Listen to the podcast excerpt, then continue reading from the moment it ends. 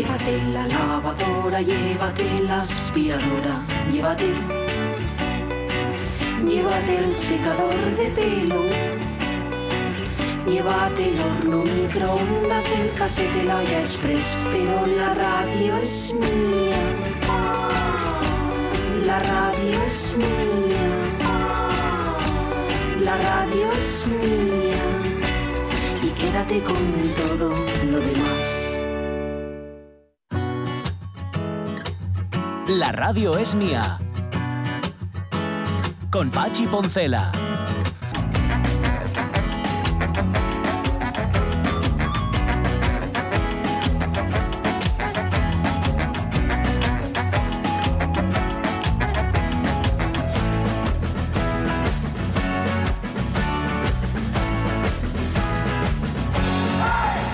Las 12 y 14 minutos de la mañana no es tanto que el ladrón crea que todos son de su condición, sino que al ladrón le viene estupendamente creer que otros son de su condición para justificarse a sí mismo, ¿no? No, hombre, que estaba leyendo antes a Maquiavelo, dices tú, no, no es que Maquiavelo piense qué malos son los demás porque yo soy malo, dices, no, Sí. qué bien me viene Que los seáis demás sean todos tan malos. como yo. Porque ¿eh? así no siento Lo que pasa que sí. Nada al hacerlo ningún- contigo. ningún tipo- no tengo ningún tipo de, de ¿cómo, cómo se dice? No me sale la palabra, de remordimiento. Sí, ¿no? sí, sí. Somos todos igual de malos, pues. pues Mira, hay unas palabras que nos recupera y nos pone en el Facebook Laudelina Parga López, que están muy bien, eh, rescatadas de una filósofa y escritora estadounidense, aunque nacida en San Petersburgo, y que mm, se llama Alisa Zinovievna Rosenbaum, aunque es conocida por Ayn Rand.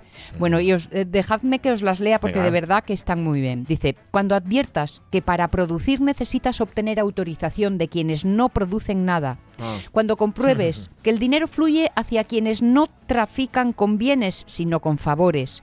Cuando percibas que muchos se hacen ricos por el soborno y por las influencias más que por su trabajo, y que las leyes no te protegen contra ellos, sino por el contrario, son ellos los que están protegidos contra ti. Mm. Cuando descubras que la corrupción es recompensada y la honra- honradez se convierte en un autosacrificio, entonces podrás afirmar sin temor a equivocarte que tu sociedad está condenada. Toma. Toma, toma, toma. Bueno, bueno, ¿cómo se Esto llama? firmado en 1950. Eh, eh, mm, para buscarla, Ayn, A-Y-N, Rand. R-A-N-D, Bueno. aunque de nombre ruso Alisa Zinovievna. Yo cuando empezaste a leerlo me acordé del tango aquel, ah, búscamelo, Caunedo, anda, el Gira Gira Ah, de, sí. de Gardel, ¿no? Que decía cuando la suerte que gerela. Gira con, con, y con I, ¿cómo es? Con Y. ¿Cómo se dice ahora? Con Y, ¿no? Porque antes se decía Y. Con Y. Sí, ahora se llama, no, pues se llama Y. Con todo, ¿Eh? Hombre. Jorge Alonso, ¿qué tal? hola. Are Bueno. you there? Hola. ¿Qué tal? ¿Qué tal? Sí, sí, Benvenuti. sí. Pues esto, pues vengo de, de- en fin, bueno. Vengo de muchos países, cruzada. como Ulises. Sí, ¿no? Eso es. Eso es por hacer. Mm, caso a las sirenas, Nenu. ¿Qué Que decías? Ayn Rand, esa parte es verdad que siempre llama mucho la atención, Ah, porque eh, parece que se dedica a, a hablar de, de la clase ociosa o incluso que es una crítica a la clase política, sí.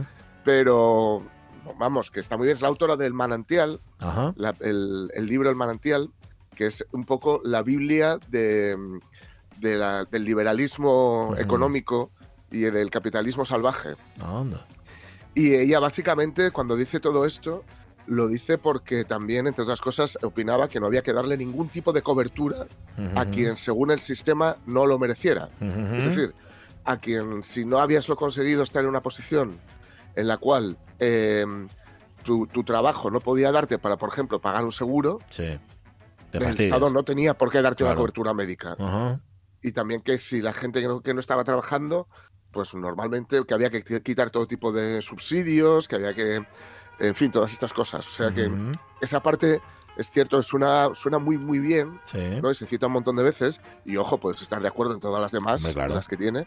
Pero bueno, para que os deis cuenta, pues muchos de sus seguidores eh, son los que estaban pues en los gobiernos de, George W. Bush o Donald ya. Trump. O, en fin. Ujú. Esa, concepción pervertida de lo que era el liberalismo, ¿no? El antiguo liberalismo convertido en Sí. otra cosa. Vale, vale, Sí. vale. Pues mira, no la conocía, pero no, como tantas cosas. Ayn, digo para quien le interese, A-Y-N Ayn Rand. Rand, tal cual. Que ella se llamaba. Lisa Soñada Ahí- pero- para quien quiera, por- porque, bueno, si no quiere meterse con los tochos que escribió, bueno, Ya. O no tan tochos. Hay un recopilatorio baratín, ¿no? Sí, hay un recopilatorio baratín en YouTube. En YouTube hay un montón de entrevistas Ujú. de ellas, porque era, era muy mediática. Sí.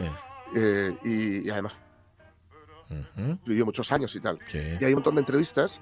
Y la, la señora, desde luego hay que darle dos cosas, te guste o no te guste lo que, lo que dice, hay que darle dos cosas a su favor. Una, eh, que lo tiene muy pensado, Sí. es decir, no, es, no, es, no son butades. ¿no? Ya. Sí, sí. No como Y dos, que, Ujú. que ella mm, lo, lo- realmente lo, lo que piensa lo defiende de cara. Ajá. Ajá. Bueno. O sea, Eso no te lo bien. camufla, Bien, bien. no te, no te, sí. no te lo, Te endulza. no te lo intenta llenar de falacias. No, no, mira, yo el razonamiento que he Este hecho es este y te lo defiendo así, así, así. ¿Tiene algo Y, que ver bueno. el manantial con la peli de Gary Cooper? Sí, sí, sí, claro, claro, claro. Sí, ¿Ah, sí. Sí? Vale, vale. Sí, sí, vale. sí, sí. Ah, Vale, vale. Sí, sí, la versión, la, la peli de Gary Cooper es una versión cinematográfica del Manantial y donde vemos es un elogio al individualismo, ¿no? Que Gary Cooper hace de este arquitecto que no se Sí. pliega a lo que le piden y que está incluso a ju- a- se, se lo juega todo por, por sus ideales, etcétera. Sí. Sale hasta en Los Simpson el Manantial, Ah, sí. En un, en El- un rollo de Maggie en, en la guardería y tal. Sí, sí. Qué bueno. Y el Manantial es un poco la, la Biblia del individualismo capitalista. ¿Y el arquitecto del manantial tenía algo que ver con Wright? Con, con eh, iba a decir Roy Penn, con, con, El, el con Frank arquitecto Lloyd del Wright. Manantial tenía que ver con Wright, sí, fue quien escribió su personaje. Ajá, vale. Bueno, oye, está sonando Gira Gira de fondo, por cierto, que no sé, por una cuestión de vocación, ¿eh? No, no por otra cosa. Ahí está. Cuando estés bien en la vía,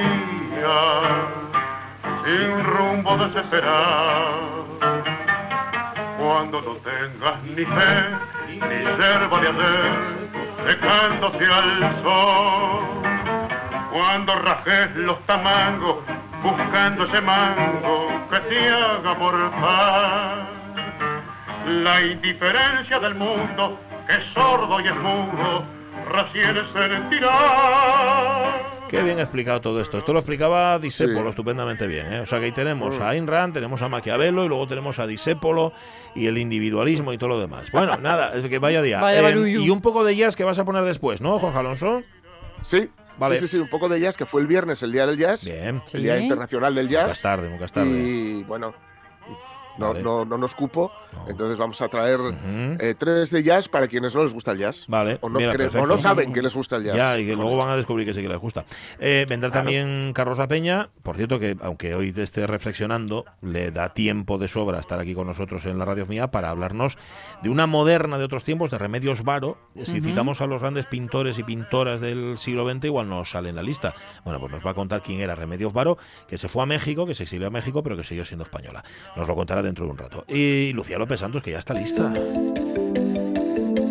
Lista ella como una ardilla. Eh, ahí en Cactus Comunicación. ¿Cómo estás, Lucía López Santos? Buenos días. Oli, muy bien. Bien, todo bien, ¿no? Todo hoy perfecto. Bueno, bueno, bueno. No Ay, te andas, no está- andas tú por las ramas, perfecto. o sea, Dando bien. Perfecto. El y punto. refrán que de cualquier de manera. cualquier manera, sí, señor. bueno, señor.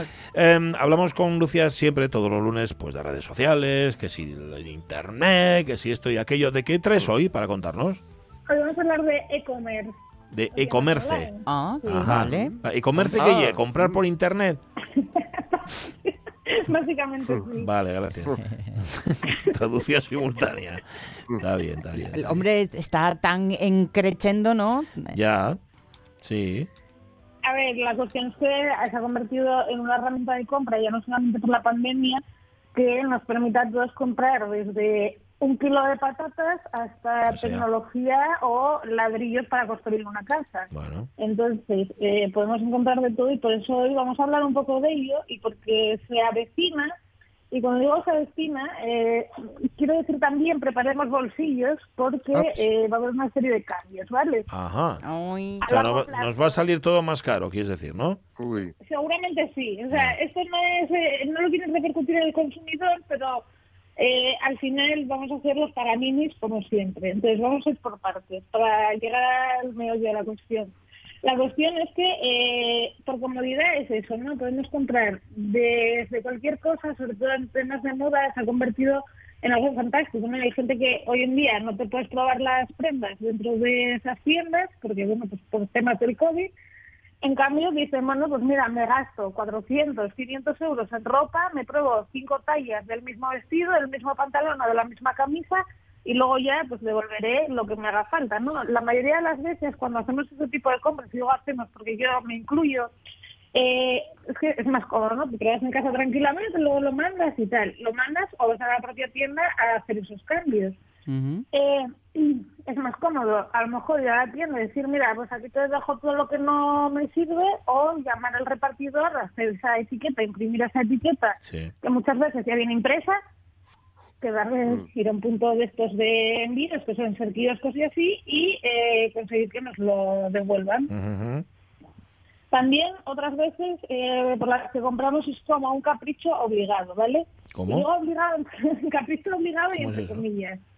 Eh, mm, por ejemplo, los que somos eh, frikis de Apple, pues aunque Ya. haya sitios donde puedes comprar historias de Apple, pues no es lo mismo que ir a una Apple Store que la más cercana nos queda en Valladolid. Entonces dices, ¿qué hago? ¿Lo compro en un punto, es que no voy a decir marcas, pero lo compro en un punto ahí en Parque Principal y luego cuando tengo un problema Menos me no el marcas. triple de tiempo.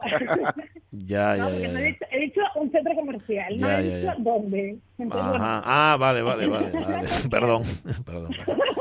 Bien. La cuestión es que al final te tardan más porque, bueno, pues Sí. las garantías y demás son un intermediario más y dices, bueno, pues es que no me queda otra que comprarlo por internet. Es decir, un capricho, pues obligado, entre comillas. Por tres, y al principio cuando comprábamos por internet principalmente era, compro porque es que me sale muchísimo más barato que comprar eh, en la tienda física. Ah, Hubo ya- muchos casos de eso, es verdad. Hoy en día.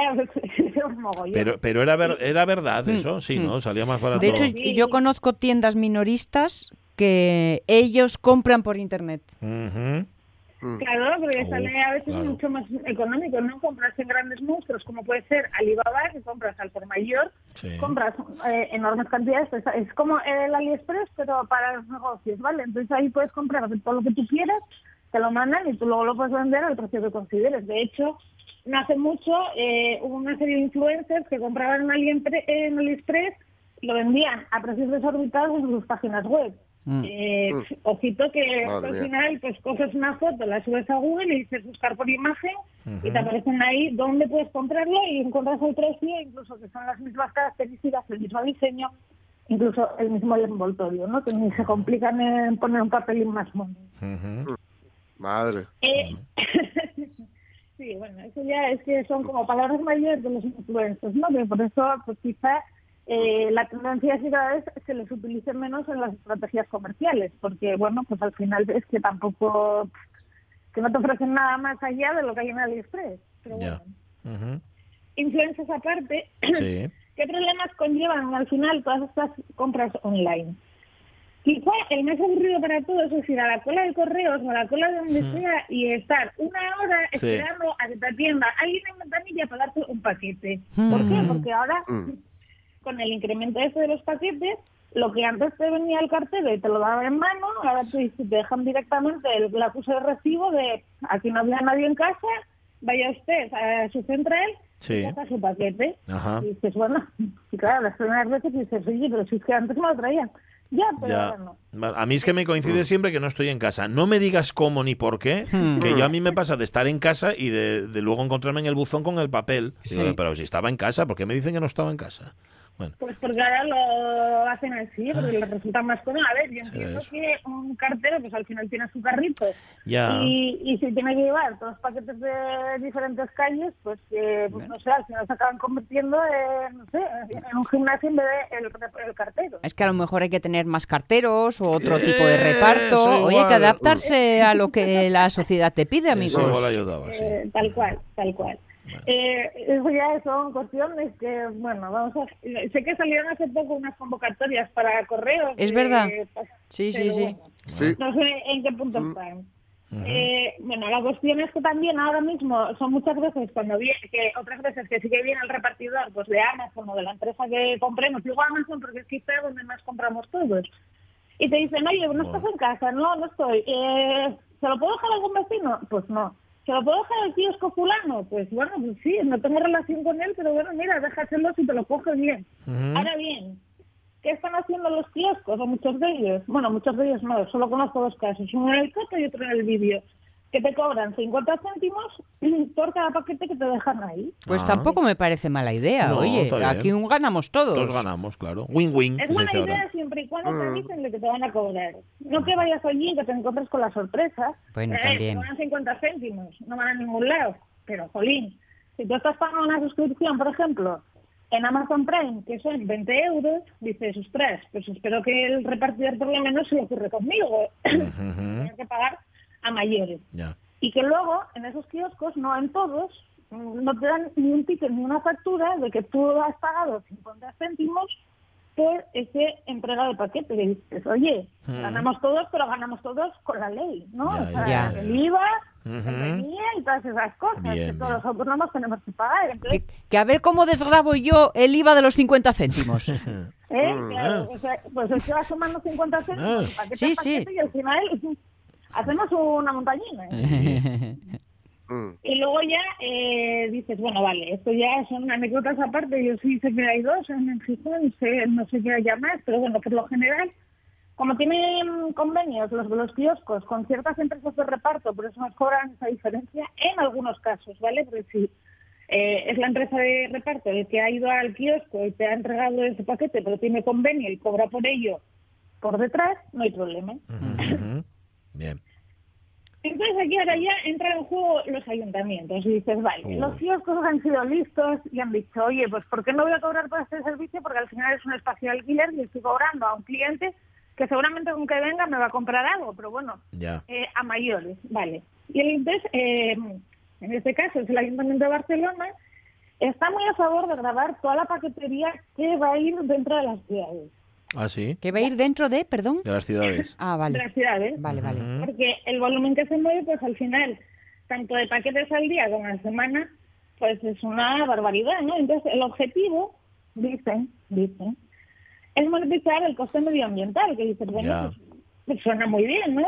Monetizar el coste medioambiental, impuesto verde. Bueno, pues, ¿quién lo va a pagar? Ya.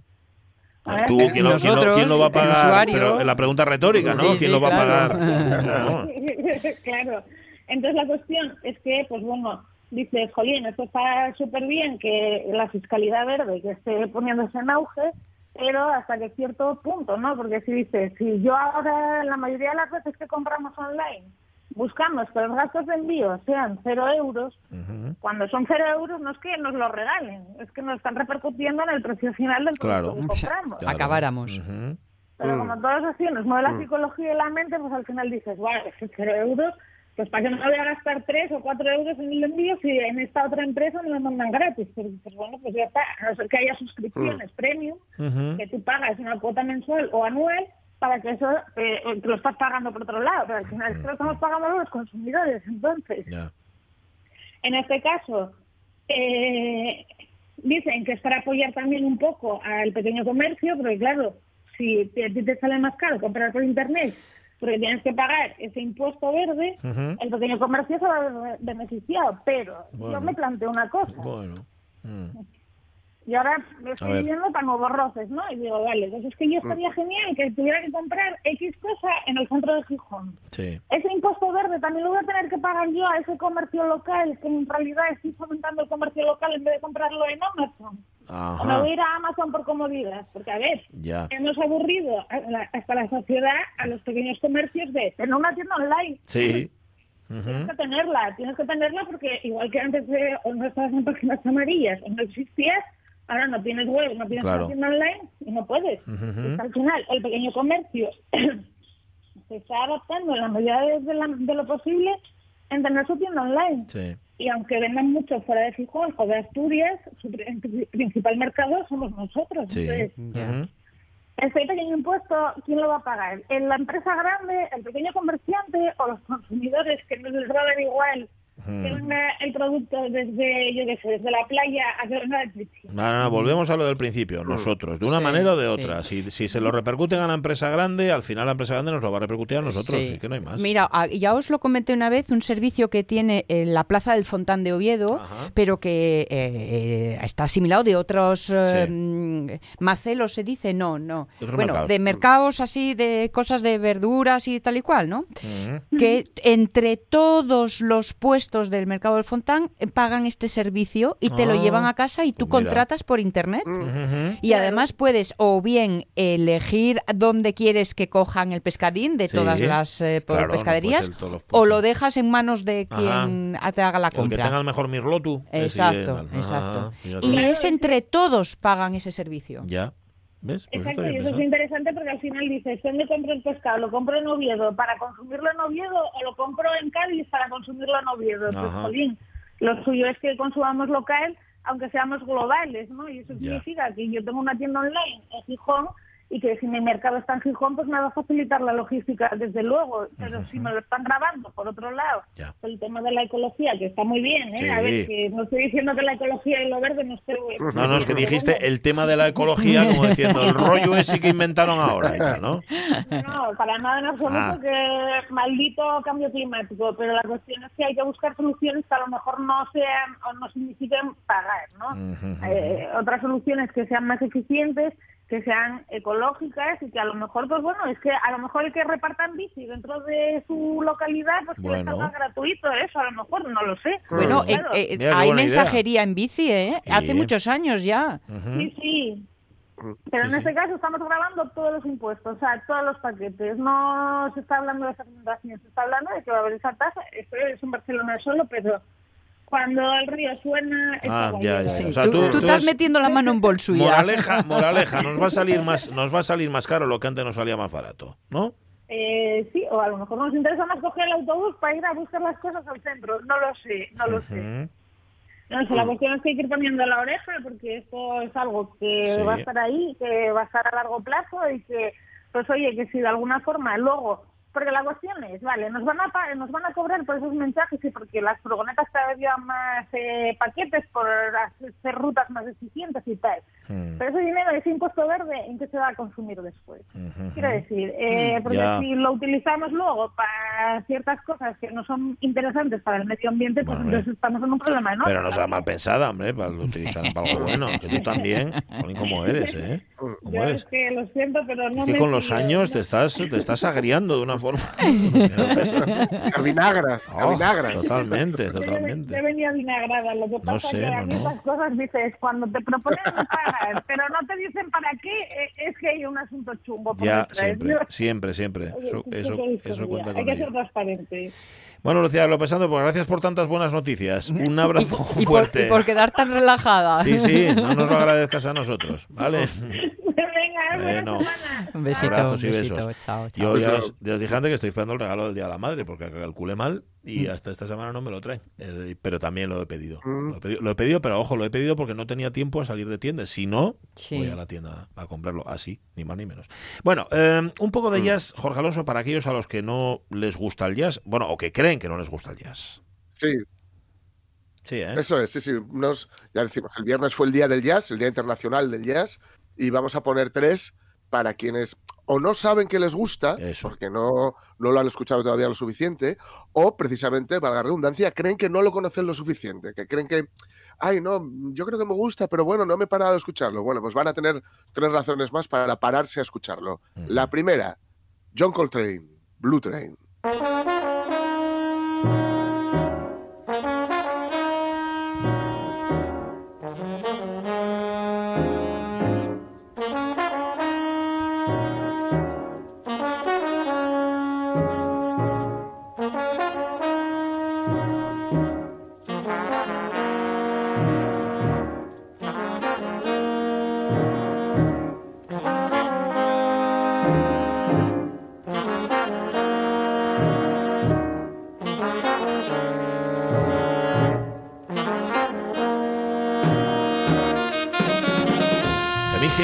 Parecido como uno de los prototipos del jazz. A mí me dices, jazz, que es? Ese comienzo de Blue Train de Sí. John Coltrane, que, que, por cierto, si tengo que decir cómo se llama este tema, no lo sé.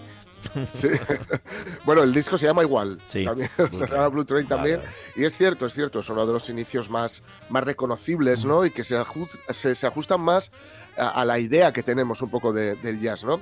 de, de mano hay que, hay que, por supuesto, hay diferentes, digamos, variables dentro del jazz, ¿no? El cool, el bebop, el en fin, el jazz de, el jazz de Nueva Orleans, eh, el jazz cantado, ya, ya de mano, el jazz cantado o instrumental. Sí. Yo siempre digo que es bueno empezar por el jazz cantado, que es igual, eh, porque se, se ajusta más al estándar del pop, ¿no? de la Ah. música más popular, Sí. porque bueno, sigue el- el- los ritmos, las, las cadencias y todo, pues es un poco como lo- que estamos acostumbrados a, a escuchar.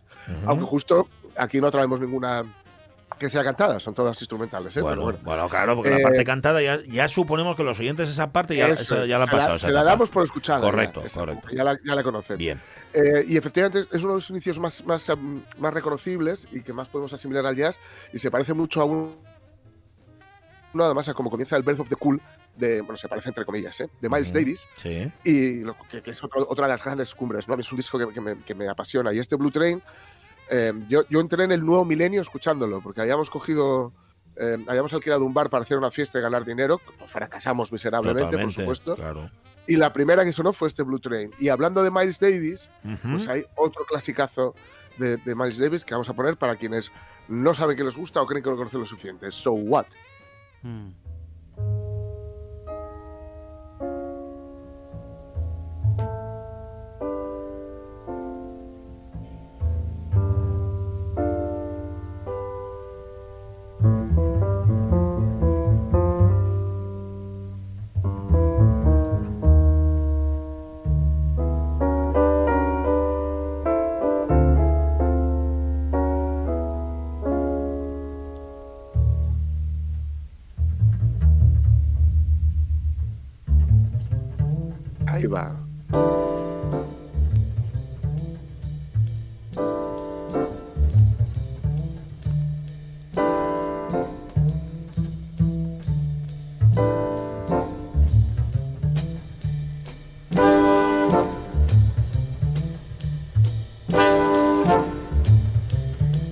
Que no sabes dónde estás, ¿eh? Sí. Sí. Estás perdido, que es lo que tiene el jazz también de libre, ¿no? De, de absoluta Sí, libertad. sí, sí, sí. Ujú. Tal, tal, tal cual, tal cual. Yo, eh, hablando eh, hace muchos años con un amigo, ¿no? Que, que no, no le, no le iba, ¿no? No, no le gustaba el jazz. Ya. Y me decía que los principios iban bien. Ujú. A veces, ¿no? Como que todo va, a- a- aunque aquí tiene esta introducción que efectivamente nos te deja un poco así en el limbo, Sí. y luego te, cuando entra el contrabajo ahí con un papam, papam, papam, papam, pam, ahí Ah, como que te traen. ¿no? Pues este amigo me decía que luego, en que entraban todos a la vez y luego se desperdigaban, ¿no? Luego cada, cada- cada uno iba para su lado, cada Sí, uno... está Y bien. claro, es lo que tiene que, lo que se hace es buscar, digamos, una melodía que sea la matriz, ¿no? Ujú. Que sea la base, Sí. y a partir de ella pues eh, se, se- se va, se vuelve, se, Ujú. eh, se- se va construyendo, se va Sí. construyendo, pero claro, efectivamente el, el jazz lo que nos rompe un poco es la, la cuadratura que tenemos en la cabeza, ¿no? De, Eso la cuadratura en muchos sentidos y entre ellos el del 4x4, el, el ritmo 4x4, Ujú. que es el que, el que estamos acostumbrados a manejar, porque es el que utiliza pues, el pop, el rock, etcétera. Y, Ujú. y claro, el jazz no, no, no, no se ciñe a él, ¿no? Entonces nos, nos produce un poco, eh, claro, si escuchas cosas de free jazz, por ejemplo, eh, lo, lo que grabó para Impulse el propio John Coltrane, que escuchamos antes en Blue Train, Ajá. Pues es, eh, son, es bastante más chiflado. A mí me que- cuesta, que ¿eh? esto de- A mí me cuesta mucho, mucho, mucho. Yo escucho cosas chifladas, pero eso a mí me, me supera. Sí. Te chiflan. Se me chifla, sí, sí, sí. Pues claro, claro. Entonces ahí puede costar un poquito. Sí, pu- puede costar un poco porque en, en el resto del jazz, este jazz que estamos escuchando, que es más estándar, eh, siempre se vuelve al redil, digamos, de la melodía inicial, ¿no? Pero hay veces que no. Entonces, cuesta, nos cuesta un poco porque realmente tenemos que liberar mucho la cabeza a la hora de escucharlo, Sí, ¿no? Hay que sí. limpiar mucho es y dejar simplemente dejarse llevar por, por lo que estamos escuchando y, y- y relajarse y estar tranquilos que no pasa nada Claro. si no estamos escuchando lo mismo un compás tras otro. Claro, no, claro. no pasa nada. Vale. ¿Con qué rematamos, por cierto? Pues rematamos, rematamos con un- alguien que es un poquito más contemporáneo, Mm. eh, Herbie Hancock, es un Ah. pianista maravilloso y que tiene una canción que luego hicieron una versión eh, que, fue muy conocida, pero que, Sí. vamos, la versión Mm. original de Cantaloupe Island Oh. es esta.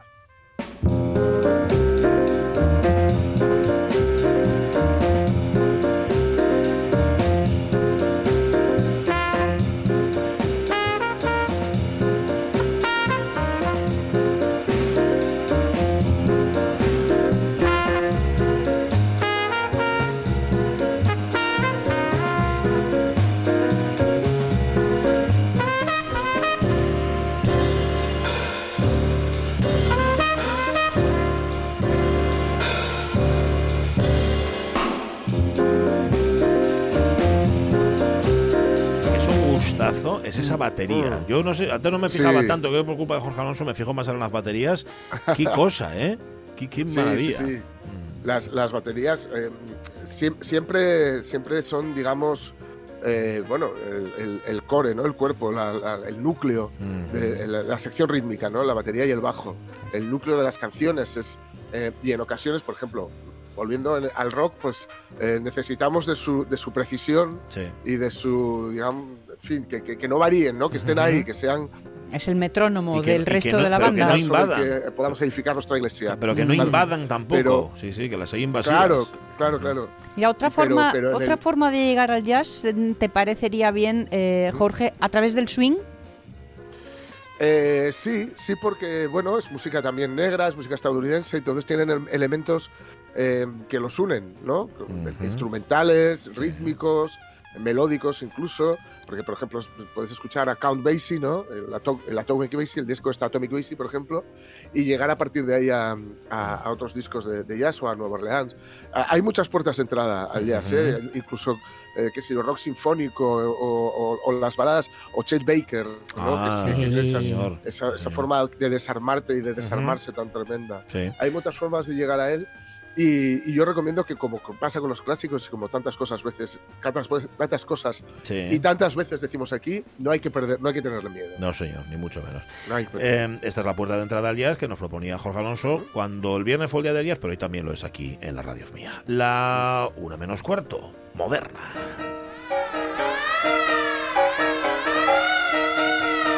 Fijaos cómo es él que pudiendo estar reflexionando o incluso festejando ahora mismo está con nosotros aquí en la radio mía. Carlos La Peña, ¿qué tal? Muy buenos días. Bueno, pues un poco torcido de flexionar sobre la flexión, o sea, Ah, que al bueno. terminas doblado. A partir de cierta edad y de cierta nada, no se debe, no se debe reflexionar más de la cuenta. Eh, a ver, llega un mes nuevo, estamos en mayo, llega también una nueva moderna de otros tiempos, una de estas a las que, a ver, ni siquiera la, la vaguería que a veces Carlos La Peña intenta vendernos como capacidad de síntesis. Bueno, ni siquiera la vaguería puede servirnos para despachar su historia con una sola entrega. Vamos a irnos otra vez a México, ese país que es una cantera inagotable de modernos de otros tiempos, para hablar otra vez de una mexicana importada. Porque nuestra moderna de hoy, la pintora Remedios Varo, aunque muchos no parecen haberse dado cuenta, era española. Es una de tantas españolas que tras la guerra civil tuvo que exiliarse a México y engrandecer, Carlos, la cultura de su país acogida. Vamos, y de hecho es que Remedios Varo nunca renunció a su nacionalidad española ni se nacionalizó mexicana, como hicieron algunas de sus amigas.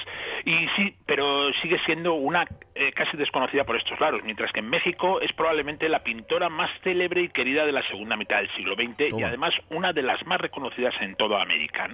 Una pintora que trascendió al surrealismo del que partió para encontrar un estilo personalísimo en el que retrató un mundo que surgía de su inagota- inagotable imaginación, donde lo místico, lo mágico, lo esotérico, lo científico y lo azaroso convivían sin preocuparse por sus aparentes contradicciones, además gracias sobre todo a su impresionante técnica. ¿no?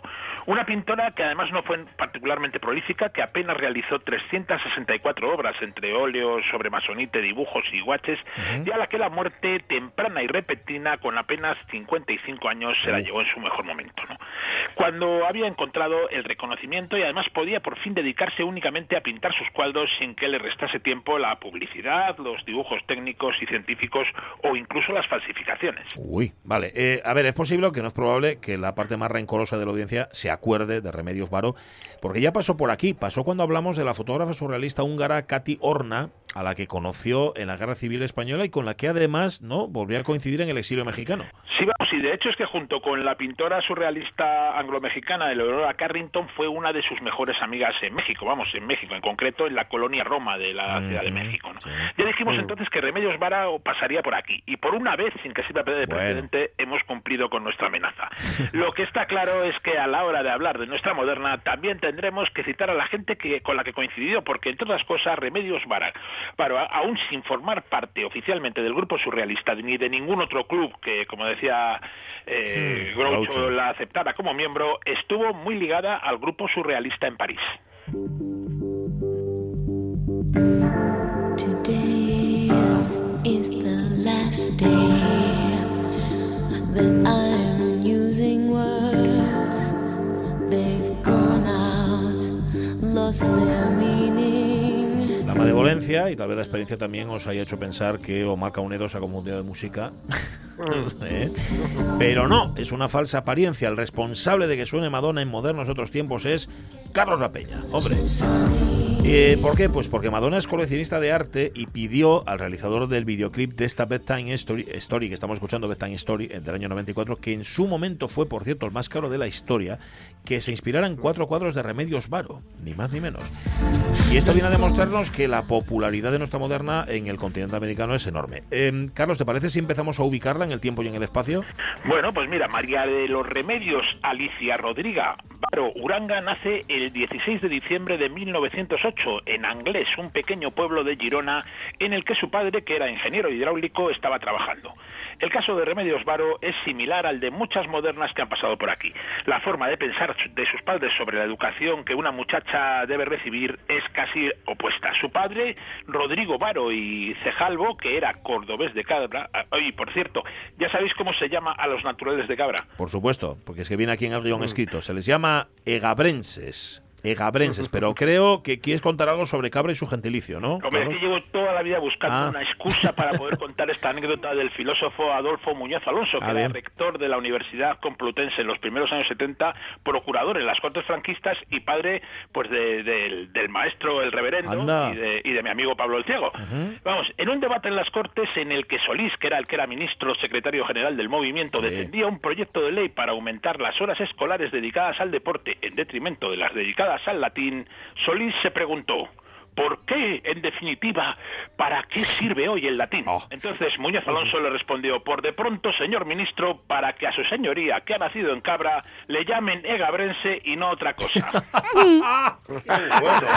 Buenísimo. Sí, señor. Sí, señor. Bueno, Bueno, decíamos que su padre, el padre de Remedios, no era, era el gabrense. Rodrigo Varo era un hombre muy adelantado a su tiempo. Era librepensador, agnóstico, esperantismo, esperantista, perdón, y próximo, pese a su posición social, al movimiento obrero.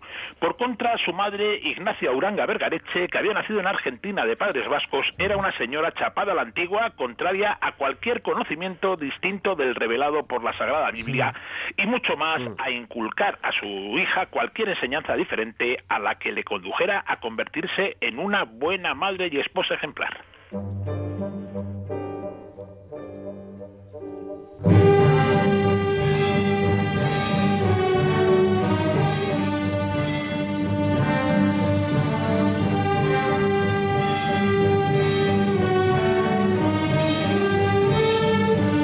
Esto que suena no es Madonna, esto es Una noche en Marruecos del compositor aragonés Simón Tapia Colman, es una obra del año 1935. Tapia Colman nació en Aguarán, en Zaragoza, estudió en Madrid y en París también, desarrolló una destacada carrera como violinista. Cuando acabó la guerra civil fue miliciano de la CNT en la guerra. Se exilió en México, donde desarrolló una interesante carrera musical a la que no le faltaron los halagos de directoracos como Eric Kleiber o Sergio Cheribidache, ni más ni menos. Y el periplo vital de Tapia Colman, cuya música escuchamos, guarda, eh, Carlos, algunas similitudes con el de nuestra moderna, que por el trabajo de su padre tiene una infancia muy movidita. ¿eh? Sí, porque en sus primeros años, como dices, la familia va cambiando de domicilio, pues según su padre va cambiando de proyectos a, a dirigir. Vamos, además Remedios tenía dos hermanos, que se llamaban Rodrigo y Luis, y una hermana que murió antes de que ella naciera, algo que le hizo sentirse eh, mal toda la vida sin motivo aparente, porque el ambiente familiar siempre fue amoroso, le hizo sentirse como una mera sustituta en Uy. un lugar que no le correspondía. Bueno, en casa el padre le enseñó el manejo de sus utensilios de trabajo, le enseñó matemáticas, le enseñó perspectiva, geometría y dibujo profesional, pero no se escolarizó hasta que la familia por fin paró un poco y se estableció en Madrid, en, en la calle Segovia concretamente, en 1917 cuando nuestra moderna tenía ocho años. Doña Ignacia, Ignacia impuso su criterio al de don Rodrigo, que hubiera preferido matricularla en alguna escuela liberal de las que habían surgido al amparo de la institución libre de enseñanza. Y entonces la pequeña Remedios fue a un colegio religioso de los que dotaban a las mujeres de carácter y códigos morales estrictos. Solo su imaginación y fantasía y las lecturas de Alejandro Dumas, Julio Verne y Edgar Allan Poe le hicieron sobrevivir al tedio del colegio. Pero bueno, la siguiente es el padre el que gana, y entonces es cuando Remedios entra en la Academia de Bellas Artes de San Fernando. Sí, vamos, ya había habido una pequeña victoria del padre antes, porque con 12 años la había matriculado en la Escuela de Artes y Oficios, algo que junto con su talento natural y lo que había aprendido en casa hizo que superara fácilmente las pruebas de acceso que eran especialmente duras para las mujeres, especialmente y artificialmente duras para las mujeres. En la Academia Nuestra Moderna recibirá una sólida formación clásica en perspectiva, anatomía, dibujo, composición y hasta en dibujo científico, que es una cosa que le va a venir muy bien en el futuro para los trabajos alimenticios.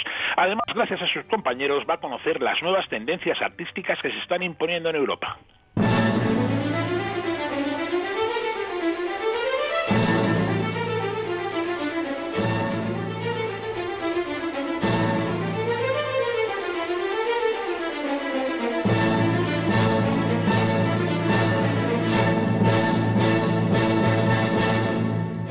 Escuchando a Simón Tapia Colman, es el segundo tiempo, la zambra de su leyenda gitana, compuesta en el año 1955. Esto originalmente era la música para una película mexicana sobre la gitanilla, la obra de Cervantes, pero falló la financiación y Tapia la convirtió en un ballet y se la presentó a Sergio Chelividaki, al director, que le dijo que sí, que la música merecía la pena, pero que eh, había que hacerla más corta. Y luego fue Eric Kleiber quien la programó para un concierto en el año 56 en Copenhague, ni más ni menos, pero el maestro Vienes murió ahí antes de que el concierto se celebrara. Pero volvamos a Remedios Varo. Estudiar justamente, Carlos, en la Academia de San Fernando va a hacer que ella se relacione con los círculos incipientes por entonces, los círculos vanguardistas madrileños. Sí, vamos, allí todavía no habían expulsado a, a Dalí de la academia y estaba Maruja Mayo, que Ah. iban a ser los primeros surrealistas españoles. Con ellos frecuenta la residencia de estudiantes y visita constantemente el Museo del Prado, donde, donde se enamora de la, de la pintura de Goya, del Greco y del Bosco. En la Academia de San Fernando conoce también al pintor Gerardo Tres años mayor que ella y que va a ser su primer marido. No sabemos si realmente se enamora de él o si la boda se lleva a cabo solamente para que Remedios pueda salir del núcleo familiar para cambiar la rígida tutela de sus padres por una más leve de su marido.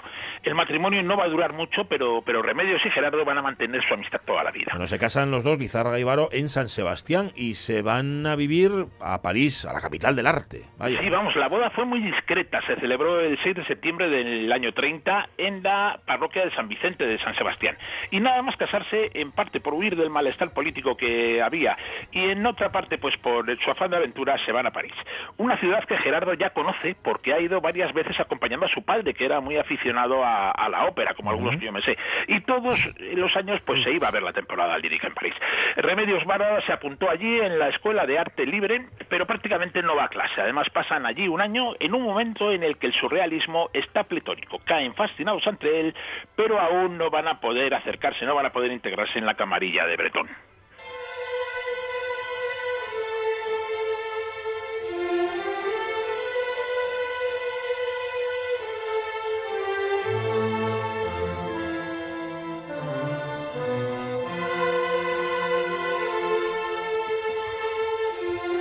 Mito de Sísifo, que como todo el mundo sabe, era hijo del dios Eolo, que trató de engañar a Tánatos y fue castigado por Zeus al penoso trabajo de empujar una pesada roca montaña arriba que antes de llegar a la cima volvía cada noche a, robar- a rodar, mejor dicho, hacia abajo.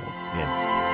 Pues ese mito, el mito de Sísifo, es el que inspira este poema sinfónico de Simón Tapia Colman. El músico aragonés no regresó de México, en cuya capital se murió en 1993. Tampoco de México retornaría a España Remedios Varo, pero sí regresó de París, porque allí estuvieron un año, nada más, y se estableció con Lizárraga, con su marido en Barcelona, ¿verdad? Sí, vamos, llegan en 1932 y se instalan en la Plaza del Steps, en la parte de arriba del barrio de Gracia. En París ha recibido una oferta para trabajar como pintores en la casa de publicidad Thomson, en la ciudad condal. La Barcelona de la República es una ciudad cosmopolita que mira más a Europa que a Madrid. Y además, pues es un hervidero social. Nuestra va a vivir intensamente el clima libertario y artístico que se respira en la ciudad. Enseguida va a contactar con otros artistas de vanguardia como José Luis Florit, con el que va a exponer sus dibujos en Madrid, o como el pintor surrealista Esteban Francés, con el que va a compartir su estudio en Lesseps a partir del año 35 y se va a convertir en su amante y la va a introducir en el círculo surrealista de André Breton.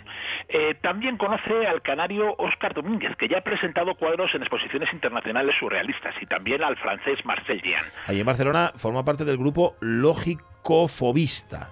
Creo que lo he dicho bien. Lógico-fobista. Los lógico-fobistas eran el ala más radical del movimiento surrealista, ¿no? Sí, vamos, su nombre lo dice todo. Lógico-fobista, es decir, que tienen fobia a la lógica y a la razón. Ahí Vamos, está. Este grupo va a organizar en 1936 una exposición en la librería Catalonia, en la que Remedios Vara va a presentar varias obras que han desaparecido, pero con un título que es muy sugerente que nos hace pensar que podía- cómo podía ser, que eran Lecciones de costura, Accidentalidad de la mujer violencia y la pierna liberadora de las amigas, amebas gigantes. Muy Pero ya hemos dicho que estamos en 1936 y un Sí. acontecimiento terrible se cierne Ah. sobre sus cabezas, la guerra civil.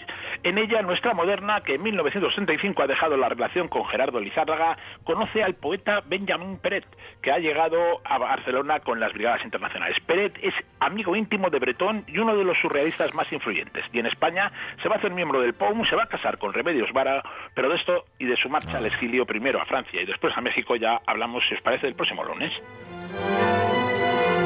Pues una vez más, como suele decir Jorge Alonso, que inútil me siento escuchando esta biografía. No hemos hecho nada, nada en nuestra vida comparado, desde luego, con personas como Remedio Varo. Em, reflexiona lo justo, Carlos La Peña. Nos encontramos el lunes. Un Oye, me abrazo. encantó ir a Maleso, ¿eh? Ah, Ese- ese qué sí que grande. Es un moderno de estos tiempos. Sí, señor. Qué grande es ese hombre. Qué ¿Verdad que grande, sí? sí. Sí, señor. Pues nada, mira, dos en una. Abrazos, La Peña. Abrazo muy fuerte. Cuídate. Chao, chao. Abrazo. Cuenta to- como todos los grandes tipos y las grandes tipas y las personas que, no sé, tienen una... Hay una afinidad, vaya, y acaban juntándose. Y lo mejor es que acaban juntándose en la radio es mía. Yo no me digas por qué. Bueno, em, eh, Sonia Villaneda, Jorge Alonso, em, espera, ¿eh? Omar Caunedo, eh, Pablo González y Elena Román, lo estoy diciendo sin leer, lo he dicho todo, mañana aquí a las 10. Ahora el tren de RPA y antes las noticias. Adiós.